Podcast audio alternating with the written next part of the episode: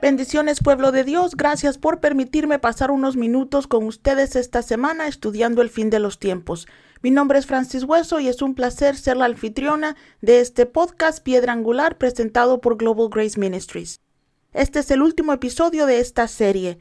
Espero que la hayan disfrutado y que hayamos podido darles algo de claridad con respecto a los eventos que se avecinan para esta tierra. Ya sea que estemos vivos durante el rapto o no, siempre es bueno animarnos los unos a los otros con la esperanza de ver pronto a nuestro Redentor.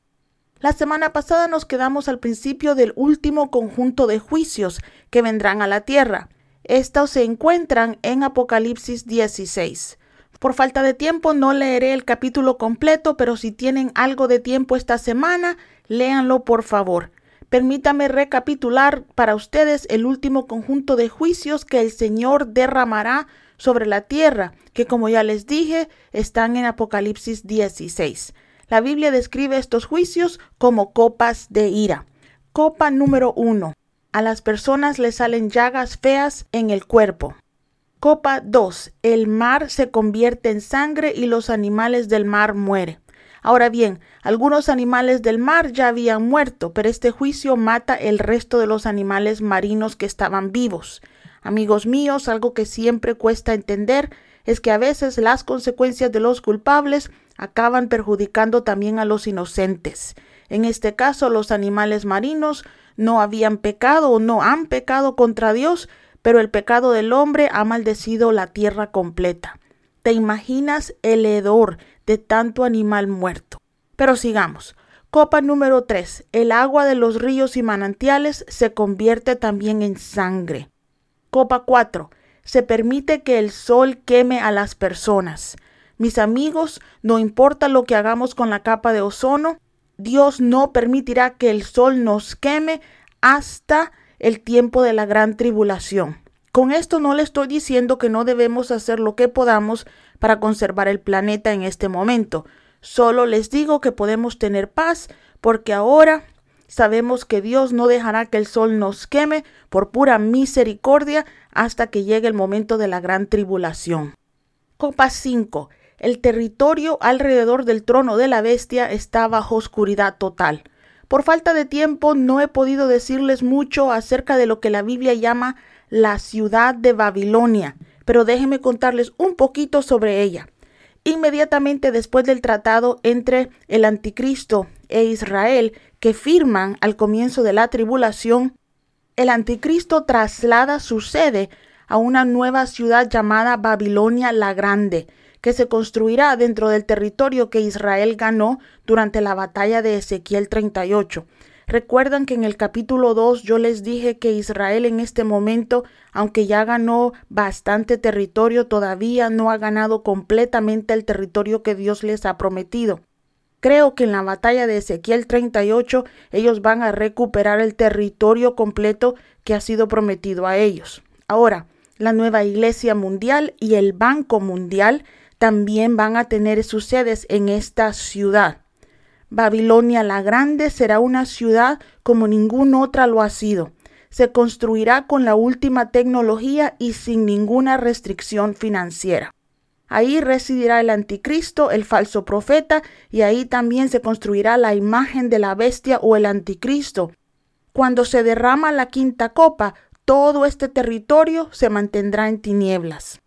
Para la próxima copa creo que es mejor que sí vayamos a la Biblia y vamos a leer Apocalipsis 16 del versículo 12 en adelante, que dice, El sexto ángel derramó su copa sobre el gran río Éufrates, y sus aguas se secaron para preparar el camino de los reyes del oriente. Entonces vi tres espíritus impuros que parecían ranas, salieron de la boca del dragón, de la boca de la bestia y de la boca del falso profeta son espíritus demoníacos que hacen señales y salen hacia los reyes de todo el mundo para reunirlos para la batalla en el gran día de Dios Todopoderoso. Mis amigos, la copa 6 trae al Éufrates secándose. El Éufrates se seca, lo que crea una gran carretera, una carretera increíble que será utilizada por los ejércitos que se levantarán para luchar contra Dios y su pueblo y también contra el anticristo en la batalla de Armagedón. Esta batalla es provocada por tres demonios que instigan al mundo a luchar contra Israel. Cada uno de ellos sale de un miembro de la Trinidad satánica. La última copa se describe en Apocalipsis 16, versículos 16 y 17, que dicen, Entonces reunieron a los reyes en el lugar que en hebreo se llama Armagedón. El séptimo ángel derramó su copa por el aire y del templo salió una gran voz del trono que decía, hecho está. En otras, en otras versiones de la Biblia dice, consumado es. Luego vinieron relámpagos, estruendos, truenos y un fuerte terremoto. Ningún terremoto como este ha ocurrido desde que la humanidad dio comienzo y tampoco habrá uno más fuerte en todo el futuro de la humanidad. Esta copa pone fin a los juicios de Dios, pero también pone fin a la dispensación de la gracia sobre la tierra. La dispensación de la ley terminó con Jesús en la cruz diciendo en voz alta, está hecho o consumado es, y esta dispensación actual también terminará con las mismas palabras. Ahora hablemos de Armagedón. Armagedón, la misma palabra enfría el alma. La palabra Armagedón se origina del hebreo Ar y Magido, que significa el monte de Megido. Ar significa monte o colina y Megido significa matanza. Megido se encuentra en el norte de Israel, unas 18 millas de Haifa y 55 millas de Jerusalén y está también a 10 millas de Nazaret. Napoleón Bonaparte en 1799 dijo sobre Maguido, todos los ejércitos del mundo podrían manobrear sus fuerzas en esta vasta llanura. No hay lugar en todo el mundo más adecuado para la guerra que este. Este es el campo de batalla más natural de toda la tierra. Muchas personas tal vez no entiendan el propósito o los propósitos de la batalla de Armagedón, pero les aseguro que Dios los tiene. Creo que el primer propósito es darle a Israel una última oportunidad para que se dé cuenta que su Mesías ya vino y murió por ellos. Antes de que la batalla de Armagedón termine, Israel conocerá a Jesús como su Mesías y serán salvos. El segundo propósito que veo para esta batalla es traer un juicio final contra los enemigos de Israel y como sabemos todo enemigo de Israel también es enemigo de Dios. Vayan conmigo a Joel 3.2 que dice, Reuniré a todas las naciones y los haré descender al valle de Josafat. Ahí los pondré a prueba, por lo que hicieron con mi heredad, mi pueblo Israel, porque esparcieron a mi pueblo entre las naciones. Ahora, Dios no es el único que tendrá razones para pelear en esta batalla. Muchas naciones del mundo se levantarán contra el anticristo y vendrán a pelear contra él no contra Israel.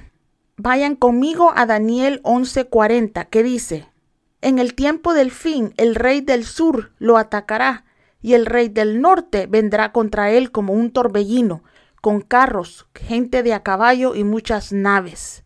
Aquí vemos que ejércitos de África y los ejércitos del territorio de Rusia vienen contra el anticristo tratando de destronarlo con la desecación o con la sequera de Éufrates, las naciones islámicas también pueden venir en contra de él. ¿Se acuerdan que les dije que se creó una carretera? Esta carretera da acceso para las naciones islámicas a llegar a Armagedón o el valle de Magido para pelear no contra Israel, de acuerdo a Daniel 44, sino que en contra del anticristo.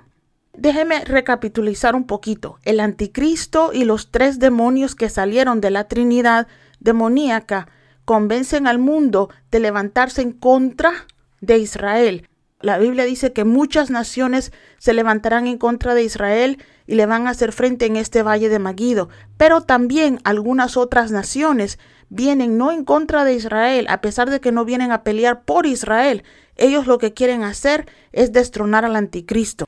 A pesar de todo esto, de todos estos ejércitos que se levantan en contra del anticristo, de alguna manera es capaz de mantenerlos a raya y decide todavía levantarse en contra de Israel, que en este momento quedará a su merced, o eso parecerá. Pero antes de que puedan atacarlos, otro ejército entra en la escena. Vayan conmigo, Apocalipsis 19, vamos a leer del versículo 11 al 16, que dicen, Vi el cielo abierto y ahí delante de mí estaba un caballo blanco, cuyo jinete se llama fiel y verdadero. Con justicia juzga y hace la guerra. Sus ojos son como llamas de fuego y sobre su cabeza hay muchas diademas. Tiene un nombre escrito que nadie conoce sino él mismo. Está vestido con una túnica teñida en sangre y su nombre es la palabra de Dios. Los ejércitos del cielo lo seguían, montados en caballos blancos y vestidos de lino fino, blanco y limpio. De su boca sale una espada afilada para herir a las naciones. Él las regirá con vara de hierro. Él pisa el lagar del vino del furor de la ira de Dios Todopoderoso. En su túnica y en su muslo tiene escrito este nombre, Rey de Reyes y Señor de Señores antes de que el anticristo sepa lo que está pasando, Jesús regresa y también nosotros venimos con él. No sé ustedes, pero creo que este es el mejor final de todos los finales en la historia del mundo. Habla de suceso y drama. Los mejores directores y escritores de Hollywood no le llegan cerca a Dios en cuanto se trata de finales felices. Vayan conmigo a Zacarías 14 del 3 al 4 que dice, entonces el Señor saldrá y peleará contra aquellas naciones como peleó en el día de la batalla. Y en aquel día sus pies se afirmarán sobre el monte de los olivos, que mira hacia Jerusalén al oriente, y en el monte de los olivos se partirá en dos, de oriente a occidente, formando un valle muy grande la mitad del monte se moverá hacia el norte y la otra mitad hacia el sur.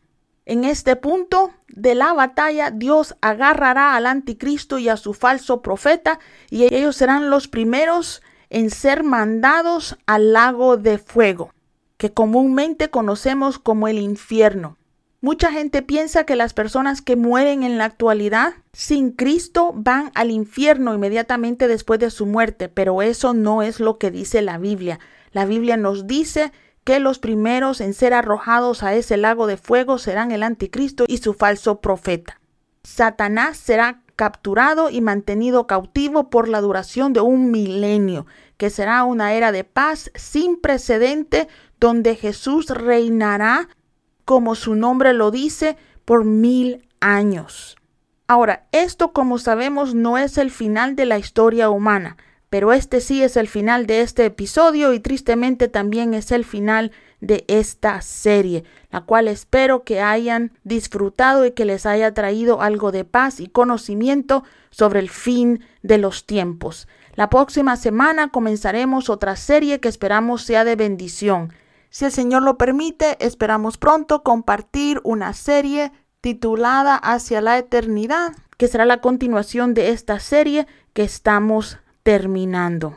En ella explicaremos a dónde van las personas que mueren sin Cristo en el momento de su muerte, ya que nos acabamos de dar cuenta que no van al infierno directamente, por lo menos no ahorita.